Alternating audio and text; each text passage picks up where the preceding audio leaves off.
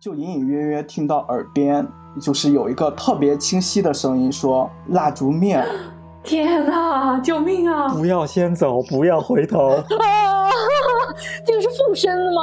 然后我就非常的清楚，就能够感受到我奶奶就是把那个门推开，然后拄着她那个拐棍儿，然后一点一点一点点挪进来。她从猫眼往外面去看的时候，就看到了一个半个人影的一个身子，就是一动不动的站在那个猫眼外面。有一种说法就是说，那个凳子晚上会有人去坐。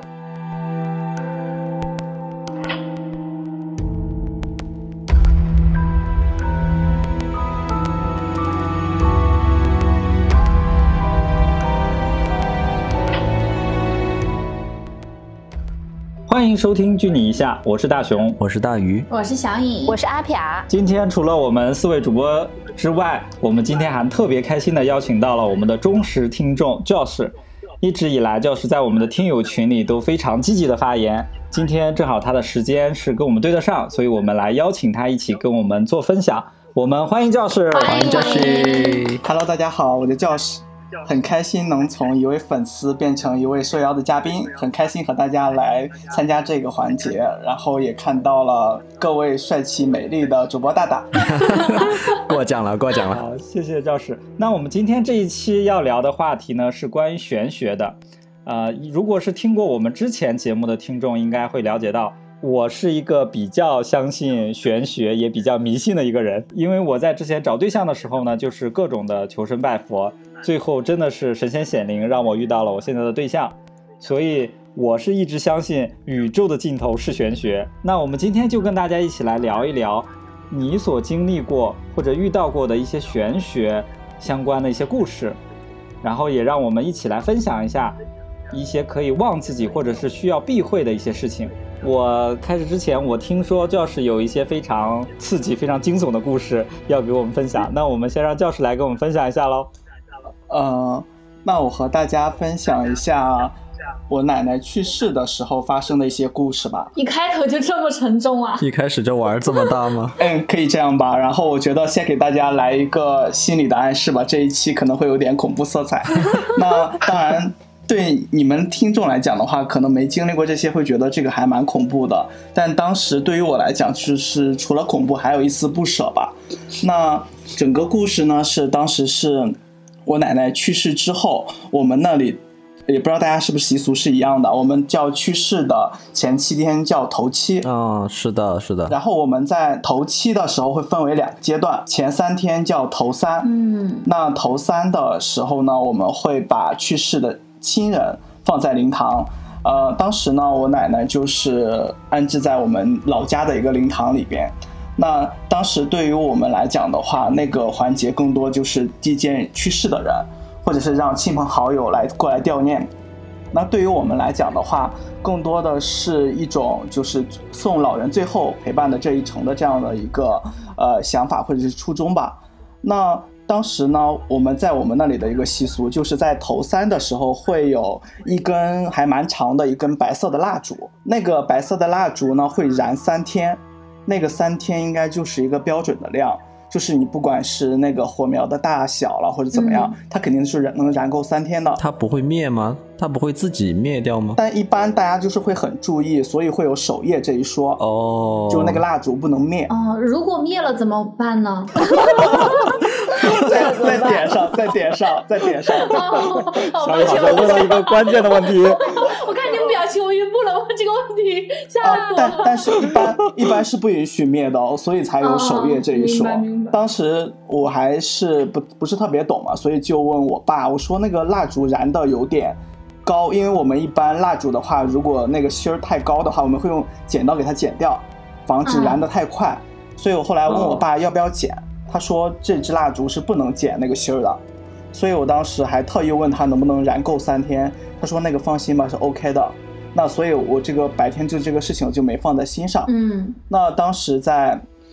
头三天的第二天吧，呃，当天的一个晚上，那个晚上呢，我不知道是因为我当时白天有想到蜡烛会灭的这个事情，还是怎么样。当时就是当时一个背景呢，就是灵堂是在客厅，老家的客厅，然后呢，隔壁是有间空的房子，基本没有人住，所以当时我们是临时，呃，就是把床铺、被褥都放在那里，然后我就和我妈两个人就是随便裹了一下，然后就躺在那里来休息嘛。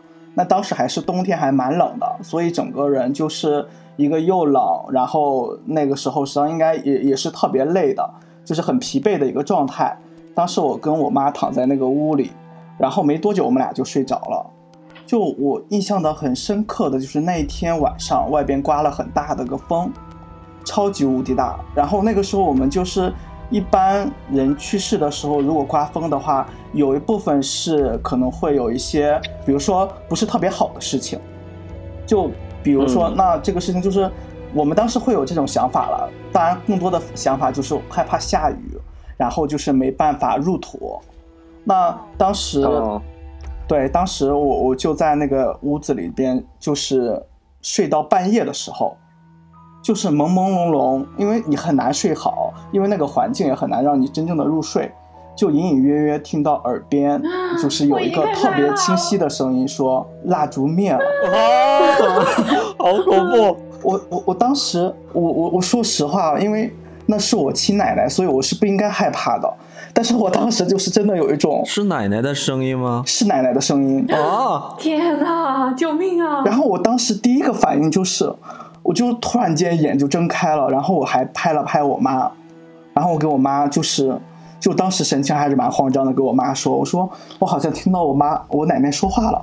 然后我妈就说：“说什么话呢？不能说这种话，怎么样？还在教训我。”我说：“不是，不是，我真的听得好清楚。”我妈说：“你不要瞎想了。”但是我觉得当时我妈已经也是有点害怕。我觉得你应该吓到你妈妈了。对，然后有一个特别明显的一个点，就是那个是冬天，天气很干燥，我妈还一直在咳。我说你出去拿一杯水喝一下吧，我妈死活不出去，他不敢、那已经不敢了，不敢出门了。谁敢啊她啊？真的害怕。然后我们俩就在那屋里边嘀咕这个事情，但当时也没有开灯嘛，然后就两个人就是蜷缩在被窝里边，大概隔了隔了有大概有十几分钟吧，我们听到就是就是在那个客厅，也就是灵堂布置的那个地方，稀稀疏疏的我叔叔和我爸爸在说话，然后我们就因为中间就隔了一层墙嘛，还是蛮薄的，就听他们在说那个蜡烛灭了，我当时就我跟我妈就。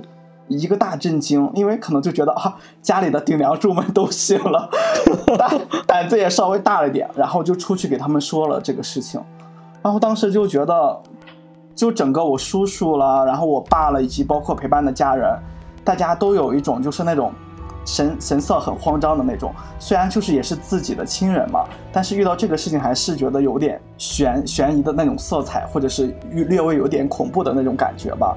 所以我们当时呢，就是聊着聊着在说这个事情的时候，后来就慢慢的变成了我奶奶以前怎么样了，然后就在聊以前我奶奶的过往的往事。我觉得聊在这些的时候，也冲淡了就这一点点的恐怖吧。然后我觉得我们也没有特别多想，但我觉得就是这种这一点点的事情吧，就是有一个就是略微有一丝恐怖的这个小种子，好像在我爸、我叔叔、我妈他们心目中都有一一一根一点点小的一个苗头。那另外就是这已经是第二天了，那到第三天的时候，我们实际上是蛮忙的。我们那里第三天实际上就是要入土为安，那个时候呢，哦，我们那里有一一个习俗，我当时还不是特别清楚，就是人去世的时候，在第三天入土的时候，需要烧一辆马车，那就是古代的，然后可能会有四两匹或者是四匹马的那种纸扎的那种哇，马车好讲究啊！哦，我知道那个，是为了送他更好上路这个意思吗？对，就是会在邻家最近的那条主干道上把它烧了，然后寓意就是说，然后呃去世的亲人会乘着这辆马车，也可能是先坐的坐驾，就是通往天堂了，或者是东东方极乐世界，反正 whatever 就这一类的东这一类的一个地方。我们都是烧那个鹤哎，就是驾鹤西哦，去。差不多是。嗯，一个意思，一个寓意，其实是这个是什么坐骑吗？它的坐坐骑骑，突然这么时髦起来。然后，然然后这里边有一个特别要注意的点，我原来不知道的，就是如果是在烧这辆马车的时候，如果是你是去世的很亲近的人，你一定不能先走，哦，就是要等它全部烧完。因为有时候如果是没烧这辆马车的时候，你先走了。那去世的这位亲人他就会，因为他在他就是在，因为他当时属于一个人去世之后怎么讲，他的灵体有一个跟随的这个动作。所以第一个他会跟随，首先会跟随那个马车，他会跟随那个马车走。那如果马车还没烧的时候，他会跟最亲近的这个人走，跟着人走，就是 就是他会会跟着他很熟悉的这个人走。所以说，如果是你是他的亲近的人，那可能他就会你先走的话，他就会没乘上这辆马车，那他就会跟着你会回到你家，大概是这样的一个。哦，原来但是我我我我好奇怪，我我为什么我不觉得恐怖，我觉得很温情，是怎么回事？你可能是那个《寻梦环游记》看多了，就是，但是这个我觉得就是祖祖辈辈就是传下来的这样一个习俗吧，因为也没有人会约定俗成什么样的一个东西，所以像是这种头七的礼仪都是会请族里边最长辈的那个人来主持，就是对这个东西很了解。但是实际上没有人会说过这些的，我们也不知道。那天就很凑巧，然后我的姑姑家里有急事，她就先走了。嗯，他知道你姑姑知道这个事情吗？就这个这个习俗，不知道，就是我姑我姑姑就先走了，因为家里小孩子生病还是怎么样，他就急匆匆的先走了。那作为就是我奶奶最亲近的亲人之一，那当时那个马车还是没有烧的，就是后来就是因为这个事情是我是不知道的，后来听我爸爸和姑姑他们在说，就当天晚上就是我奶奶就是应该是跟着我姑姑，然后去到了我姑姑家。怎么怎么判断怎么知道去？了你姑姑家？她会在午夜的时候，快午夜的时候啊，救命啊！就会，你知道老老一辈的人会有卡痰啦，或者是要经常喝水啦这样的一些动作，以及包括神态，就是长辈的那些语言，说你多穿点衣服啊，或者怎么样啊。就嗯当天我姑姑一整个就是这样的一个状态，就是听到那个声音了吗？哦，就是我明白他了。他就是不像他自己了，是吗已？经呈现出来我奶奶的整个的就是在世的一个状态。这个是附身的吗？对，附身是吧？可以理解是？可以可以太恐怖了！当时就是我姑父以及包括我堂姐他们，对这个事情就觉得好害怕。虽然是自己的亲人，但是发生这个事情，特别是在深夜，你知道，就是那种呃，以前年纪大了卡痰了，或者是喝水了要喝水，以及训话了，说我那几天特别冷，我走的那几天特别冷。因为是冬天，哦或者是怎么样，就是有很多这样的一些方式。还有就是说，因为我不知道大家知道不知道，就是你呃，祖亲人去世的时候会买一双鞋，我知道，那双鞋呢，你当时买的是，如果是买的刚好合脚的，人去世之后，这个鞋就穿不上了，因为人的水分还是怎么样，它会呃，变小，变小或者是变大，我记不清了，反正会不合适，那个脚会穿不上。当时说的最多的可能就是那个鞋他穿不上。那你姑姑她她她她对自己说这些话、做这些事情，她后面还有印象吗？她没有印象，但是后来大家给她转述这个事情的时候，她觉得她没有说过，也没有做过这些事情。当时已经是很晚很晚了，那个时候怎么讲？那个时候还是疫情期间，所以禁止会有几就是几十人以上的活动都是要报备的。所以我们当时也是托了就是组里边的关系吧，跟村里边的一些领导也都说好了。我们当时就是上坟了或者什么都是戴着口罩的，所以你大半夜要请风水先生这件事情是很难的，嗯就是拖了很久，那个风水先生才去讲了这样一些道理。再然后就是重新烧了一辆马车，然后就重新送我奶奶上路。哇，哦听起来好恐怖啊！对，所以就整个你就会觉得，所以我当时原来我对人去世了、头七了或者这些了，更多就是觉得是一个仪式、一个过程。后来会觉得，我觉得人可能不一定会以灵体的这种形式永生，但我觉得头七天有可能会是以这样灵体的一个形态存在大家的周边，不管是你能不能感知得到，它可能就是会在某一个时间或者通过某一种介质而存在。我当时就会觉得还蛮恐怖的，或者是有一丝这样的恐怖的色彩吧。后来回想起来，就会觉得这个事情也算是，就是觉得，嗯，怎么讲，就是在脑海里边一个最深沉的一个记忆吧。所以就是既有恐怖，又会觉得很不舍，大概是这样的一个故事。我觉得这种事情就是你可以不一定说你一定要很信这个东西，但是你一定要敬畏它。我我觉得是这样。对的，所以我一般如果要讲一个重点的话，就是说头头七的第三天烧马车的时候，一定不要提前走。哇，这个像那种恐怖故事的结束一样。不要先走，不要回头。天哪！好吓人。但是我的故事跟跟教室的故事还有一点类似呢，其实也是我奶奶，也是我奶奶去世的时候，但是我这个有偏温馨一点哦，就是嗯幸好你是偏温馨一点，我吓都吓死了，我今晚都不敢睡觉。我我那个故事是，也是我奶奶当时去世，她是我那时候估计有十几岁吧，嗯，然后呃，我奶奶去世的时候，我们也是在农村，然后她呃，就是那个我我我跟我奶奶那个房间是对门的那种，然后我跟我哥哥睡一张床，我睡在边上床边上，然后就到晚上的时候。是我奶奶去世当天晚上，然后都已经很晚了，嗯，在我就睡睡了，已经我们已经睡着了，然后我就非常的清楚，就能够感受到我奶奶就是把那个门推开，然后拄着她那个拐棍儿，然后一点一点一点点儿挪进来，然后坐到那个床边。然后他那呃，就是把那个板凳拉过来，他没有坐在直接坐在床上，好多声效，他还把板凳拉过来，然后又是滴答滴答的拐杖 对声。对，就是就是你能明显你，就你的脑子里，我我都过去的这么多年，十几年了，我还能非常清楚的记得那个画面，就是我奶奶拄着拐拐棍儿，然后慢慢慢慢走进来，然后把旁边那个凳子拉过来，然后坐在旁边，然后跟我说话，然后就说。呃，因为我是我们家老三嘛，他就会叫我小名儿，就是三儿啊，你我要嗯走了，就是我我有点出戏。别笑别笑，我觉得这个这个时候不应该笑，我觉啊，得抱歉抱歉抱歉。对他，他就是用用那个用家乡话，然后跟我讲，然后就是说，呃，我要走了呀，以后就没人疼你了呀，然后就是呃，就是跟我讲好多事情，然后呃说，因为我奶奶那时候以前每次去那个我们那儿要赶集，去赶集就喜欢买那个水煎包。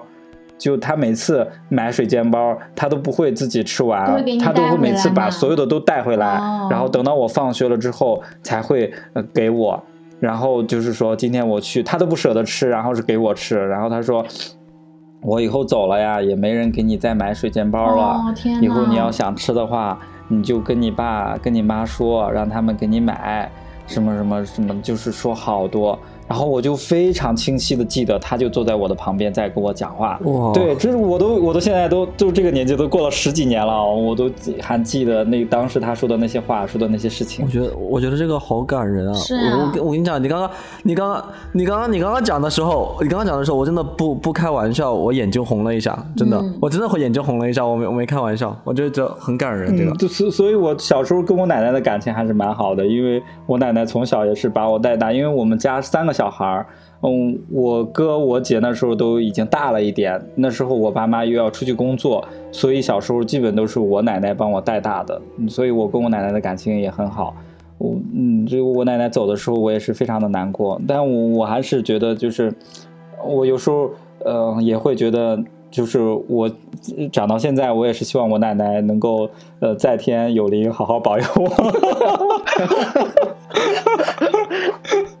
我现在能够这么顺顺利利的，我觉得也是托我奶奶的福气吧。我觉得她应该是在上天也一直在保佑我。你说的这个会让我想到，就是以前小学还是什么时候的语文课本上有讲过一篇关于大象的这个知道自己死期将至，它的一些行为，你们还记得这篇课文吗？就是我们以前学过的一篇课文没。什么记得耶印象啊我光知道那个狗狗死的话，它就会提前去找一个地方，不让主人知道，然后它就默默的找个地方就去那个。大象也是，就是我记得我之前学过的一篇课文里面，它讲的就是大象它自己，比如说它自己知知道自己可能要要走了的时候，它会走到走到一个很远的地方，然后安静的死去，这样。然后有个学名，那个字读冲还是读啥，我有点忘记了。我就想到，就是好像人老了的时候，就是那种老人，比如说他知道自己的天命要到了的时候，他可能就有有感知的。我觉得这个东西也很玄乎，就他自己很清楚的知道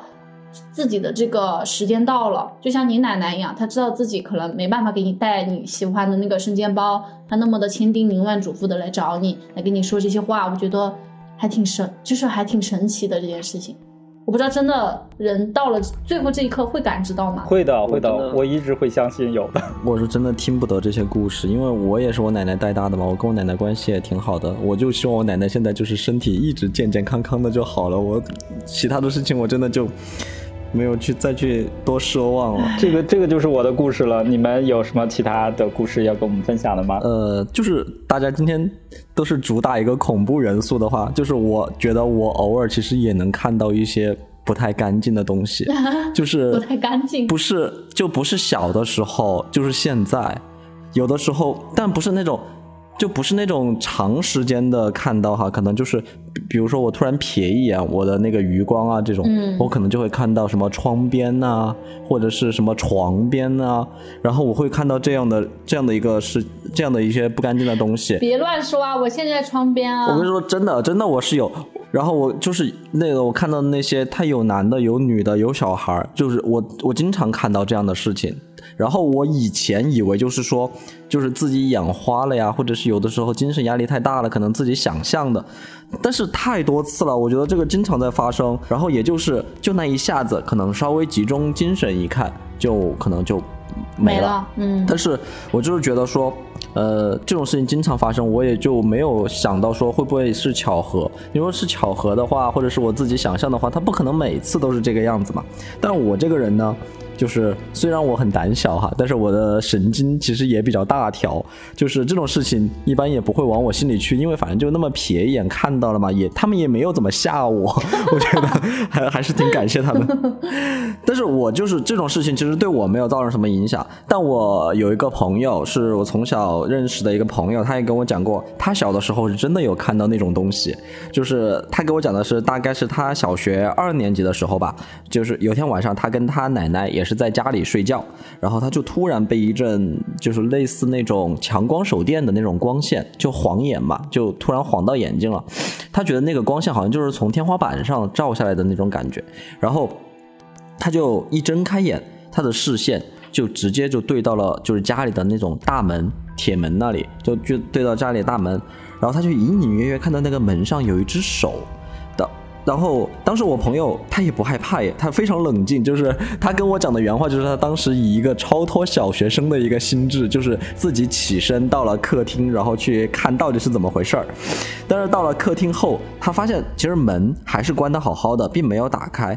然后他就垫着脚从猫眼往外面去看，他从猫眼往外面去看的时候，就看到了一个半个人影的一个身子，就是一动不动的站在那个猫眼外面。然后他当时他就有点吓到了嘛，他就马上回去把他奶奶也叫醒了，就说了这个事情。他奶奶就起床后也去猫眼看了，就说没有人呢、然后就把门也打开，打开看到之后也没有人呢、我我朋友还还出出还到门外面去，就是去到处检查了一下，就是也没有人呢、把门关上之后，然后我朋友又把又把那个又去猫眼那儿看，发现那个人还在那儿站着，就是也是一动不动的在那儿站着。然后这个故事更恐怖。你对，但是他奶奶，他奶奶就说什么都，他他他奶奶就说什么都没看见，然后只有他看见了。然后后来，呃，那天晚上他就一直没睡着了。然后他奶奶后面跟他爸就是在聊天的时候就说，这孩子会不会是中邪了什么的，就是要拿去给那种算命的呀或者神婆呀给驱驱邪这种。然后他后面也就，但这个事情他真的记到现在，他非常清晰每一个细节，这个也是挺恐怖的。他之前跟我讲过。啊，我想分享的就是既不恐怖，呃，也不悬疑，就是纯搞笑的。就是我不知道太感谢你们有没有你了。有没有就是遇到过那种，呃，微信上突然就是看到朋友圈里，然后有发一个文案说，哎，什么什么什么算的很算的很准，然后把他的那个算命先生的那个二维码，还有他那个名片推到朋友圈里去。不知道你们有遇到过这种情况？有，就是我当时是我舍友，我舍友是从朋友圈里得知了这个联系方式，然后他加了之后，他算完之后，他那天就在床上突然大叫了一声啊，好准啊！然后我们就说你在干嘛？然后他说我加了一个算命先生，他说他算的非常准。然后我就问他，我说那他说了什么？他说哎呀，那个算命先生说不能告诉别人，所以呢，很搞笑。然后我就说，我就说。为什么？他说告诉别人就不准啦，所以说他说他说嗯、呃但是他算的真的很准，他就这样跟我们说嘛，然后就推到我们宿舍的群里去，让我们都加了。我们加了之后呢，呃，就是都把自己的那个什么自己出生日期，生辰然后什么字，对对，就是都要发给他。然后他还有一个就是你要拍你的手掌给他，就是男左女右嘛，就是这样子。看那个掌纹，手相，对对，看手相，然后你就发出去发给他，然后我们就说那我们都试一下，反正是免费的。然后我们发出去之后，就是大概隔了呃几分钟吧，他就给我们回回了一大段的，就是语音，而且他那语音条都是四十秒以上的，而且非常多条。然后呢，当时我们宿舍就是集体都在测，测完之后呢，我我们就问我说，哎，你们测出来了没？然后他们说测出来了，我说准吗？他说好像很准哎。然后我说真的这么神奇吗？我说我感觉我的也挺对的。然后呢，呃，我我就是后面有一个舍友就问他说。那你要不跟我们说一下讲了什么？然后我舍友们就非常 就非常坚定说不行，他 说不能告诉别人不能说不能告诉别人，他说告诉别人的话就会影响。然后我们就真的很搞笑，就真的都没有说。然后直到第二天，就是我舍友，我其中一个舍友突然说了一句，他说：“他说天哪，这个算命先生太牛了。”我说：“为什么？”他说：“我把他推给了我妹妹，然后呢，我妹妹刚发给他说他也要算的时候，那个算命先生来了一句：‘你是未成年人，不能算。’然后呢，我舍友就说：‘天哪，他都还没开始算，就知道我妹妹是未成年人。’然后我们真的很不是这里有一个点，我想问一下，就是他在算你室友的时候，他应该大致知道他的年龄，或者知道他是一个什么学生啊，或者是这样的一个身份吧？他不知道。”他连年龄都不要的吗？他连生辰八字这种，他他知道他知道年龄，对我们一开始要给他发生辰八字，但是我们当时没想到这点。就是大学大学 最愚蠢的那个透着愚蠢的眼睛。清澈的愚蠢。清澈的愚蠢，而且我们当时六个人，六个人没有一个人反应过来，真的特别搞笑。我们当时六个人就在那感叹：“我说天呐，这个算命先生太厉害了！就看一个手就知道我是未成年人。”然后我舍友就非常激动，你知道吗？因为因为那个。因为当时他他是分两个部分，第一个部分是免费，然后第二个部分不是你还发了个手相给他吗？就是他说看手相的话，就得让我们发一个朋友圈，然后再截图给他。如果发完达到他的要求，然后他就给我们接下来说看你的手相是怎么样的。然后我们当时其实一开始就。我们宿舍都只完成了第一部分，第二部分就不想完成了。但是我室友这么一说，然后我们又没反应过来，然后说天哪，这么准，那我们必须给他发一个。然后我们就发了。但是呢，我们宿舍都很聪明，就发了一个仅他可见，然后把那个仅他可见用消除笔给消掉，直接 发给他。对。然后他后面他我们就收到，我们就收到了他手相的部分。然后我们收到之后，我们对完之后也觉得天哪，好准呐！然后呢，我们一直都没有发现这个问题，直到直到我那个舍友他妹妹把这件事情跟他家里人说，说呃，我我碰到了一个很准的算命先生，就是还没开始算就知道我是未成年人不能算。然后 他家人就问他，你出生日期给他了吗？他说。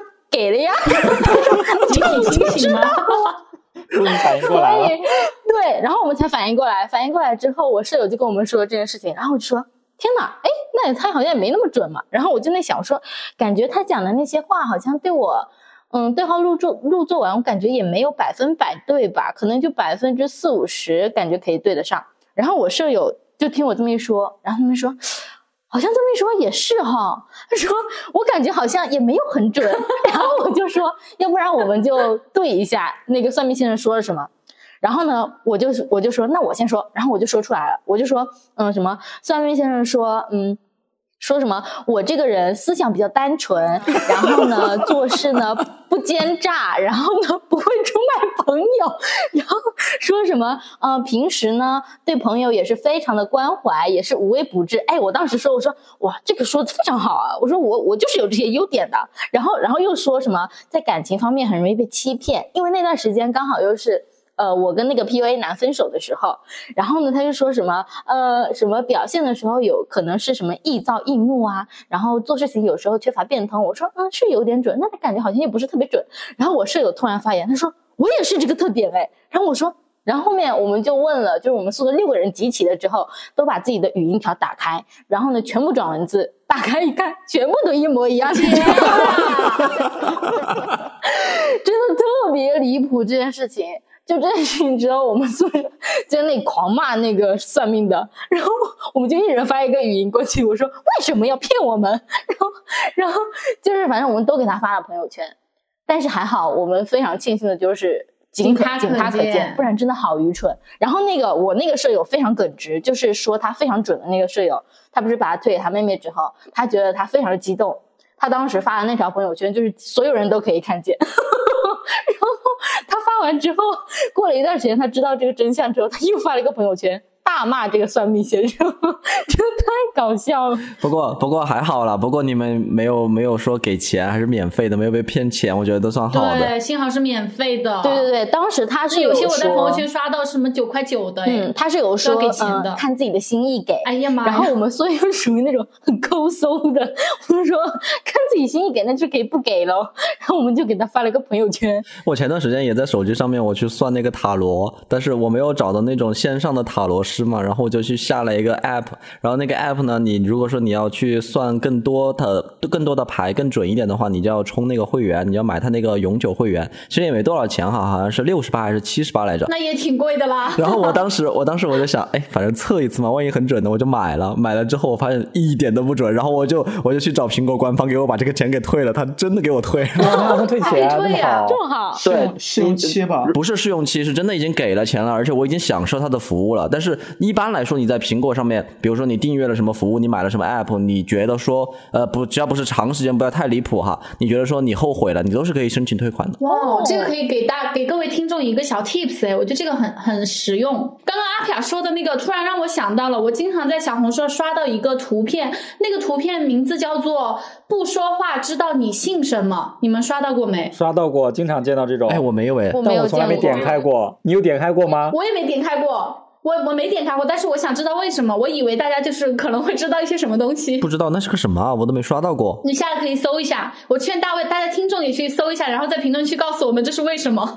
我以为这个是你要跟我们分享的故事呢。不是，提问，因为我经常刷到，但是我又懒，我又不想点击，我没有这个好奇心。我希望我们的听众有一些是有好奇心的孩子。你就是给这个话题去推流，你去小红书上面给这个话题 推流。对对对，我接下来就是想分享，我也有一个就是玄学的一些东西，但是我的故事它没有很搞笑，它也没有很恐怖，就是一个很正常的故事啊，就大家听听听就行了。因为我是去年的七月份，我去了一次杭州旅游，当时是我有一个朋友在杭州上班，然后他七月他生日，我就跟我的另外一个朋友去杭州给他过生嘛，就顺便我们也去潜游一下西湖。然后我跟你们讲，其实我讲真哈，我一点点。都不信寺庙或者是什么呃烧香拜佛这种行为，这些话就是可不要乱说啊！我提醒你一下。我知道，请大家请请大家听我讲完。就是我不信归不信哈、我首先就是一个尊重啊，就不是说带有那种有色眼镜的不信，我是就是事不关己高高挂起那种不信。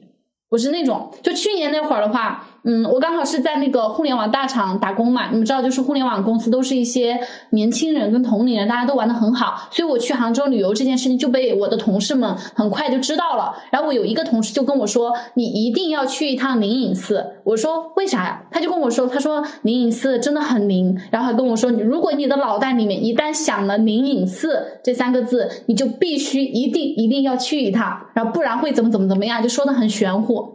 然后我当时的话就是铁石心肠，我根本就说呃我不知道这个事情，而且我口吐狂言跟我所有的同事我说绝对不会去。就我当时不知道为什么，我就说我不去，我不想去。呃，最后呢，我还是去了。就原因是因为，嗯，我没有做攻略，是我的那个朋友去做的这次杭州行的一个攻略嘛。所以我我是属于那种旅游的时候是会做那种被人诟病的呃甩手掌柜。就这个地方的话呢，好就是我不挑地方，就是你给啥吃啥，我走哪去哪儿。但不好的话，就我不想管事情。所以我当时我朋友做的那个攻略的最后一天，就是要去灵隐寺拜一拜，因为他自己的话是很信这个东西的。然后我当时就是屁颠屁颠就跟着去了。然后我去的当天的话，我现在都记得很清楚。刚去的那个路上，我非常的轻松自在，我甚至哼起了小曲儿。而且你们知道，就是那个里面的，你们有去过灵隐寺吗？我先问一下。有啊有啊，没有，，对，除了阿飘没去过，是不是？嗯，对，你要是有机会，你真的去一下哈。好好好，又开始父母我知道安利了。就是因为你你们如果去过灵隐寺，你就知道灵隐寺里面的各大殿，他们的佛祖都是非常巨型的那种，对吧？然后我有一点点的巨物恐惧症，就巨物恐惧症就是你会看到很大的东西，你会害怕。我有一点点巨物恐惧症的。然后，所以我去的那天的话，我内心就是看到了那个佛像，我内心是非常害怕。刚开始特别害怕，我觉得压死我了。我天，我当时的话就是有一种喘不过气来的感觉。后来的话，就是会慢慢的变成了一种哦，非常的虔诚。我而且我看了那个佛祖的那个像的时候，会热泪盈眶，我甚至眼泪都会要掉出来。我真的一点没夸张，我就是会想哭的感觉。这有一种那个《甄嬛传》里边戏女戏女甄嬛。戏女小野，是你小野，一生荤素搭配，愿一生之素，一生之素。因为那天我没有做攻略，我不知道，就是其实不同的祈福，它是需要对那个不同的佛祖或者说不同的大殿要拜。你们知道这个这个东西吗？对，因为不同的佛，哇，你们知道？我是资深的，我完全不知道，我真的我完全不知道，没有人跟我讲，就这个东西好像是。约定俗成还是什么的，我不知道这个事情。对，当时就说是好像是因为不同的佛祖他管的事情是不一样的，然后他们自己有分工。嗯，对对对，这个我知道啊。你看，然后我这个我就顺便给大家科普一下，就是灵隐寺它不是有五大殿嘛，就是分别是那个呃天王殿、大雄宝殿、药师殿跟延华殿，还有一个殿是那个五百罗汉殿。这总共是五个点。如果大家接下来还要去这个灵隐寺，或者你再一次去灵隐寺祈福的时候，你可以主要主要拜这几个佛祖。就第一个是那个呃，不能说第一哈，就是有一个是呃，很尊敬。别是行，抱歉，就是有一个是弥勒佛，他主要是求那个平安，他在那个天天王殿。然后还有一个是释迦弥勒佛。抱歉，释迦牟尼。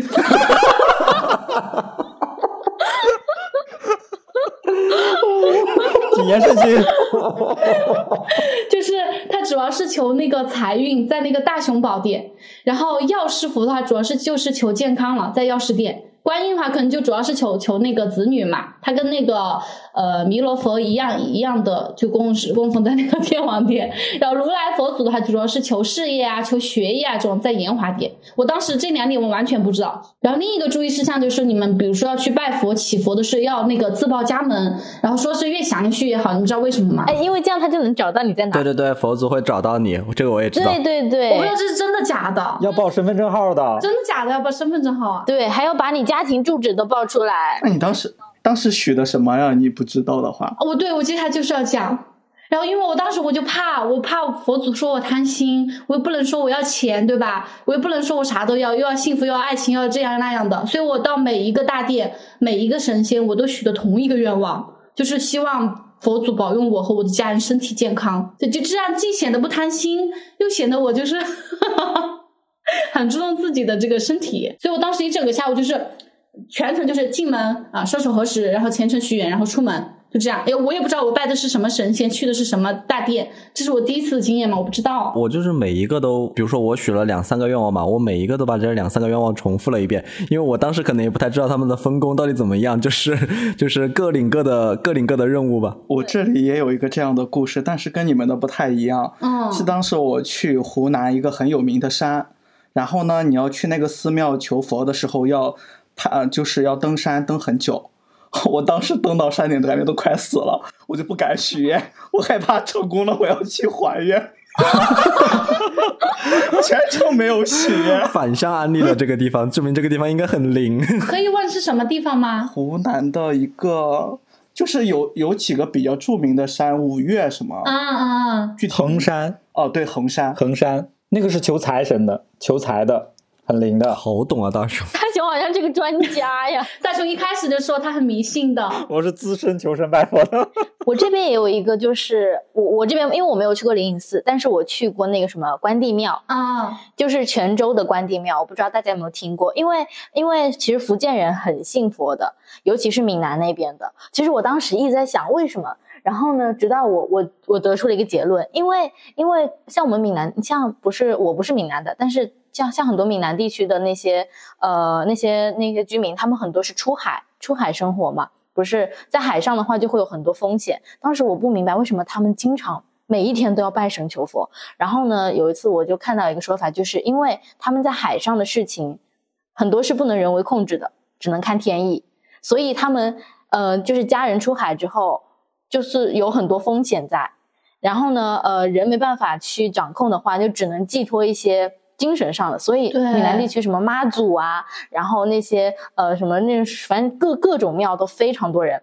然后有一次就是今年年初的时候，我去泉州，当时其实我也不是特别信这种东西，我是在今年就是去完那个佛那个佛那个佛寺之后，我就开始有一点信了，因为当时我记得，呃，我当时其实是在谈一个在谈一段恋情的，然后当时呢，我当时是 先去求了一先去求了一个什么，我先去求了一个学业。因为当时我我我跟我一起去的两个朋友，他们第一个求的都是爱情，然后我心想，爱情有什么好求的？我 说这种根本靠不住啊，为什么要求呢？然后我就说，那我要求一点学业和财运这样子。然后因为它是分批，你一次只能求一个愿望。然后我就说，哎，那我就先求学业吧，因为不是今年要毕业嘛。然后呢，嗯、我去求完之后。呃，学业他讲了什么，我其实忘了。然后，呃，等到第二轮就是出来的时候，我看到他们又去求了一轮。我说，哎，那他们都去求第二轮，要不我在这边等，他也是等，那我还不如也去求第二轮。然后第二轮我想来想去，要不然我也求个爱情吧。然后我就去求了。我去求了之后呢，嗯，他他是有那种，他是有那个有一个册子给你，就告诉你，你第一步要去哪儿。第二步要去哪？你要从哪个门进，从哪个门出，就是你这都是有规矩的。对，好像是不能走回头路，就是一直要从头走到尾。对，然后他就讲究非常多。然后我当时第二轮求的是那什么爱情，然后当时我就拿到了一个签，然后那个签是什么？就是我那两个朋友求的爱情，他们两个人求出来都是下下签，就是好惨就是那个解解读的人就说说什么呃，就是那个解读人非常简单。直截了当跟他说：“你不要想了，你的爱情是浮云。”天哪！然后我我也就走了。对，然后另一个朋友也是，他也拿了一个下下签，因为然后当时他就想把那个签拿走，自己拍照留念嘛。然后那个人就直接抢过来说：“你都下下签了，你还拿回去干嘛呀？” 他就说：“他就说下下签是不能带走的。”然后后面他们两个就把那个签留在那儿，然后所以上上签会带走，会带走吗？对，就除了就是什么呃好一点的钱是可以带走，那种差的钱就不能带走。哎呦，好烦啊！瞧不起下等。然后真的非常搞笑，我就去求，求完之后，我当时那个是怎么属于中下签嘛，我也不懂。然后反正我把那个签带走了，但是他我那个签其实也不是特别好。他说的是什么？呃，我们两个呃在一起会有很多困难。然后我心想，确实是有一点困难哈，因为因为其实我我我当时谈的那个是。呃，有一定现实因素在的，因为他比我大大蛮多的，大六岁了。然后他已经是呃，因为他是在他是在部队里嘛，然后当时嗯，就是他可能会着急的结婚那种，而且他又是莆田的，就是呃，就是在我们的印象中，莆田的家庭都比较传统的那种。别别地域黑哈，黄牌警告一次。对对对，我只是我只是说不是说对，但是我。就是我我谈的那个确实是有一点传统因素在的，然后我当时就说，哎，那那因为我当时我就是冲着谈恋爱的去，但是他可能想的是那个，然后我就想，嗯，这个签是有一点有一点可能性，但是他说说什么呃后面会遇到一个贵人，然后我说管他那贵不贵人，反正后面也是要分手的，然后呢 特别搞笑，我把那个签带回来之后，后面我去求我就去算命了，就是在我是三月去的泉州。后面到了呃中下旬的时候，又去算了一次，算了一次命。哎，这个就等到后面再说。这边我就先分享一下泉州的那个开元寺，其实非常准，而且那边人非常多。大家如果想去那边旅游，想去那边拜佛的话，我是尽量可以早一点去。他那边人真超级超级多。那刚刚小颖她有说到安呃灵隐寺嘛？那我觉得是真的要安利灵隐寺，我简直吹爆灵隐寺！我现在 就是大家知道我前段时间也是去了杭州嘛，那灵隐寺肯定是必去的，就是大雄推荐我去的。然后因为我当时是真的觉得就是自己生活各种都不太顺，心情也不太好，然后我就虔诚的去拜了拜，然后还求了一串那个十八子，然后后来每天回来就把那个十八子规规矩矩的戴在自己的手上，嗯，然后就就真的很明显的就发发现自己的整个气运都不一样了，就是。感觉身边的所有事情都变顺了，就你们知道，我前段时间其实是为了找工作，就是在广投简历嘛。但是之前呢，就是接到的面试就是少的可怜，就基本上就没有什么人找我。然后自从我从灵隐灵隐寺回来之后，就工作机会不说铺天盖地吧，但真的也是明朗了很多，就是还有很多大厂都还来主动联系了我。你就有段时间突然面试就变多了。我觉得这要说是巧合吧，我觉得这个巧合也太巧合了。之前就一直不顺，我也没有什么就是刻意的去改过简历什么，反正就是我之前的那一份。但拜完回来就突然就顺了，我觉得这很奇。除了这个变化之外呢？除了这个工作上的变化之外呢？就是生活各种都很顺。还有哪方面很顺呀？比如说呢？就是就是可能感情上面也明朗了很多。我好想笑的。但是我还其实还有一个更奇的一个事情。你说。就是我们我们之前讲的都是一些中国传统的嘛，但是我不知道你们对星座星盘这方面的东西，就是你们觉得它准不准？就这个更奇的事情，呃，也是最近才发生的事情，然后也是关于我找工作的一个事情，就是我。其实之前是没有很相信星座这回事情的，但是就是有个习惯，就是每月初啊，可能会去看一下当月的一个星座运势什么的。哎，对，呃，然后就是说啊，就说回我找工作的事情，就前面说了嘛，我从灵隐寺回来之后，有很多就比较有多的工作机会在谈，但是也就真的很少有走到比较后轮的机会。但有那天我在看那个当月的那个星座运势的时候，上面就有说到说。找工作的处女座可能在本月的十一到十五号左右可能会收到 offer。哇！然后我当时也就当当个乐子这么一看，就直到我之前有在接触的一家公司一天突然说我的面试通过了，现在可以谈 offer 了。然后我就我就突然想到了这个事情，我一看日期，那天十六号。那天十六号比那天比预测的晚了一天，但是也很神奇啊。对，我就觉得已经很已经很神奇了，就是我不知道这个也是不是巧合哈，我只能说真的很悬这种事情。你说的这个我也觉得挺神奇的，就是因为我之前我不是去那个灵隐寺，虽然那次我真的是无知哈，就是我不知道那些东西，我也我也都许了愿，但是我回了那个灵隐寺两个月过后，我就遇到了小张。就我之前老跟你们说小张小张，其实你们不知道我在遇到小张之前受了很多爱情的苦，真的，就是我不不管是我表白被拒绝，甚至第一次被拒绝说我太主动了要不得，女孩子这样要不得要不得，第二次被拒绝说他忘不了他前女友，就是就是各种就是要么就是被拒绝，要么就是遇到不合适人然后谈了几个月分手的这种。就很神，就两个月过后，因为是那个时候七月的事情嘛，我是在十月的时候遇到小张的，然后到现在为止，所以我也觉得这个东西，你就是不能说是他很玄乎，就是你如果遇到这个东西，你一定要信他。除了这个爱情上，我也有一个跟工作上有相关的，就是你们有喜欢在职场里面交一些饭搭子吗？有有有，这个是职场必备。对，我觉得我的上班生活如果没有一个饭搭子跟我一起聊八卦，这个班上不上去，上不下去的。对我真的一天都活不下去。然后我当时的话，我不是在那个互联网大厂上班吗？我是做那个校招 HR 的。你们知道互联网公司的招聘 HR 其实很多人，他多则上千人，真的，他是分了那个业务线。的就不同的业务线，我可能有不同的 HR 团队去负责他的招聘工作嘛。然后我们当时那个组织就是负责整个公司的一些招聘业务线的。我当时回了那个成都过后，然后就发现我被被通知我调业务部门了，就调到另一条业务线去了。然后就认识了我现在至今为止都玩的特别特别好的一个职场饭搭子，也是后面的事情。然后最后的话就是，我也不知道这个是算不算好事，被裁员算好事吗？好事，好事。对，后来就是不到不到几个月，也是可能过了四四个月左右，四五个月左右，然后我们那个整个业务线就通知裁员，然后我就拿到了 N 加一，就是虽然这个钱不多，但是对于一个就是。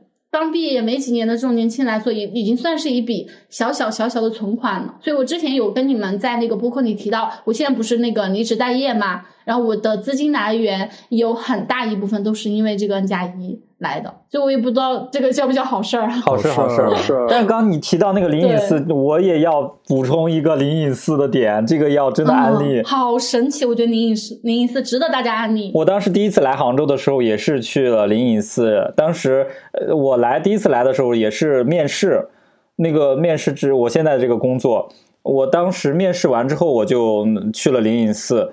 当时也没有非常强烈的愿望，说非要换这个工作，要拿这个这个这个机会。但是当时就想着来都来了，那就求一求吧。然后就希望说，呃，如果能够嗯拿到这个工工作的机会的话，那那就对呀、万一呢，对吧？对对对对对，所以就许了这个愿。果不其然，真的就就那个就就给了我这个 offer，然后我就来过来这边了。但是后来我入职了之后，又跟我那个领导聊起来这个事情的时候，他说，当时其实是没有我这个 high com 的，哦当时他们已经决定不再要这个这这这个岗位了。但是后来跟我聊完了之后，又觉得我可能呃在其他的方面，可能未来或者其他方面可能可能支持这个呃这个团队的发展什么之后，又给了我这个 offer。因为当时我要的 offer 的薪酬还是蛮高的，所以他最后也是犹豫，又去跟他的领导再去申请，最后才给到我这个机会。我觉得还是挺神奇的，所以我来了杭州之后就立马去还愿。挺好的。但我有一点很想吐槽，哎，就是我不是前面跟你讲，我给佛，我当时不知道许什么东西，我也不明白这里面的分工，也是我第一次去，我之前也不信这个东西，对吧？我当时许的唯一的愿望不是那个身体健康吗？然后去年的十一月份还是十二月份，不是就全国放开那个疫情了嘛？然后接下来就是一阳二阳，对吧？然后又是甲流什么什么的，这么说好不太平。我后面的一阳、二阳，甚至成都在今年的三月份流行了一段时间的那个甲流，我一次都没有逃过。就是我许的愿望是只有一个愿望，我许我那天只许了一个愿望，就是身体健康。但是后面那次我我是一个不怎么感冒的，但是每一次我都没没有逃过，就是凿的很凶，就甚至会会到医院去挂点滴那种程度。哎，那你要不要再来求一求？他可能不吃，他不吃爱情的苦，要吃这个苦。你闭嘴吧你！你的苦转移了。不是，我是想说的是，就是你们有没有听说过一个说法，就是呃，他的说法叫做你越你感冒的越凶，就是一阳、二阳或者甲流这种感冒的越凶，其实说明你的身体的抵抗力越强。呃，你们 自我 PUA，我呸！我不听，真的，我就说了嘛，他们我好多同事都说了，凿的越凶的就是这样的，你的身体抵抗力越强，所以我觉得我的我的我的愿望还是灵验了的。节目的最后呢，我们后一部分还想跟大家再分享一些我们自己了解到的，或者是接触过的一些跟玄学，或者是说跟风水相关的一些小的 tips，在生活中能够对大家帮助的。我这边可以先分享几个我知道的，也是我自己的一些生活习惯吧。就是第一个，就是我卧室里边不会放镜子，嗯，好像是有这个说法，就是镜子不能对着床，这就怕你半夜醒来 看到自己。就是你从床上坐起来，你发现镜子里坐的不是你自己，，对，坐了另外一个人镜子里。好好吓人的这个。还有那还有第二个就是那个床的床头柜不能放凳子，就是你的床头那边不能放凳子，这个你们知道吗？为什么呀？不是，因为我不太能够理解的是，我之前有看到有人家的那个床头柜，它有可能就是一个梳妆柜。它如果说是个梳妆柜的话，那肯定它肯定要凳子坐在那儿，比如说化妆啊这些啊，这个这个有什么讲究吗？我看还挺多人是这样的。对，但是就是不能放凳子，就是放凳子，有一种说法就是说那个凳子晚上会有人去坐，好了啊，好了，停，可以了，可以了，可以了。就是这个床头柜不能放凳子这个事情，我们我这边是有一个亲身的体验，就是我们刚搬过来的时候，我们当时也没有买什么床头柜，然后我对象他就自己就就有时候就放手机啊，或者是那个睡觉时候那个衣服什么就往那儿丢，他就没没有那个我们没买，所以他就拉了一个凳子放到那里边，所以他。就是刚搬进来有那个凳子在的时候，他就经常老是做噩梦或者是失眠什么的。后来我就呃，我们就好长一段时间其实没发现原因是什么。后来慢慢我就有一天刷那个小红书啊，什么风东西啊，我就看到了这个东西，我们就赶快把那个凳子撤掉，然后买了一个床头柜。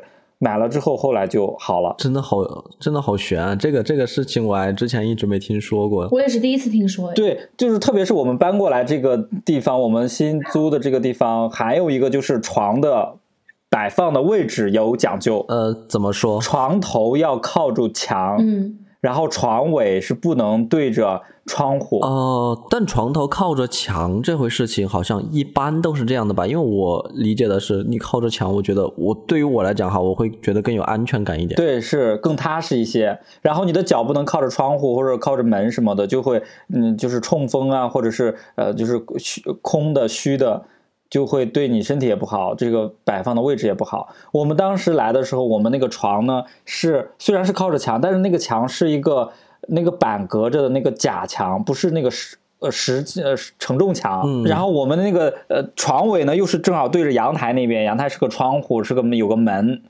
我们当时睡到那边就是好不舒服，然后经常那一段时间我就容易生病。那时候我还阳了，然后又感冒了，然后又有扁桃体发炎什么之类的，一直都小病不断的。后来我们也是就是呃翻来覆去，我最后大鱼不是来过我家，你有没有注意到我们那个门的上面是挂有那个呃铜钱、葫芦那些东西的？啊，我我没注意，我没有看的那么细。还没注意这么细节吧？就就是一个就是床的位置，我们当时就把那个床的位置调了，调了之后又发现那个洗手间的门和卫呃跟那个卧室的门是对着的。哦，对，洗手间的门和厨呃卫呃洗手间的门和你卧室的门不能门对门。哦，怪不得我家里现在的这个格局就是那有个次卧嘛，然后也有一个客客卫，然后这个客卫跟次卧就不是门对门的，他们是斜的，是错开的。对，是要错开的，错开的，不能那个洗手间的门不能跟卧室门对着。我这里的话，是因为我平常比较喜欢买盲盒。那有一个观点就是，当时摆了好多盲盒，我妈去了我家就说：“你这个不行，你这上面摆这么多乱七八糟的，不整齐也就算了，你看看这些盲盒全是一堆一堆的小人，工作多不顺利啊！”自此之后，那些小盲盒，就是那些小的东西，就不能放在了我的前边，全部都摆在了一个书柜里边，都收起来了，说这个不太吉利。盲盒风评被害而，且我还知道一个，就是家里要打扫干净，就是家里干净是影响家里的一个风水，特别是洗手间的马桶要刷干净，就是刷马桶是代表财运的，你的马桶刷的很干净，你就会招财，会带来财运。是是是财吗？哦对，是是财。哦，这个我就不知道。为什么马桶会是财运？我有一个，一个能证明屎是财的一个依据，就是踩踩到狗屎运，哦，有道理哦。对吧？但这个你们可以搜一搜，很多所以很多有这种说法的，就是那个马桶要刷干净，这个是代表财运的。哦，有可能，因为有一个神兽不是不会拉吗？貔貅啊。就是守财。好，那我们现在收集到的这些小的 tips 就这些了。我们下以后如果我们有收集到更多的小妙招的话，我们可以在下期节目跟大家一起分享。如果我们的听众朋友有没有在生活中遇到的一些这种可以忘自己，或者是有一些什么需要避讳的小 tips 的话，也欢迎大家在评论区跟我们留言分享。好，那我们今天的节目就到这里了，欢迎大家加入我们的听友群。听友群在我们评论区的置顶和 show notes 中添加，请备注听友群，我们会在听友群中跟大家互动交流。如果喜欢我们的节目，就请点赞、评论、赞赏和订阅我们吧。在节目收听过程中，如果觉得有需要改进的地方，也欢迎帮我们指出，我们很听劝，油盐都进。那这期节目就结束啦，我是大熊，我是大鱼，我是小颖，我是阿飘，我是教师。拘泥一下，跟生活对话，我们下期见，拜拜拜。When you were here before, couldn't look you in the eye. You're just like an angel. Your skin makes me cry. You float like a feather in a beautiful world. I wish I was special. You're so very special. But I'm I'm a weirdo. What the hell am I doing here? I don't belong here.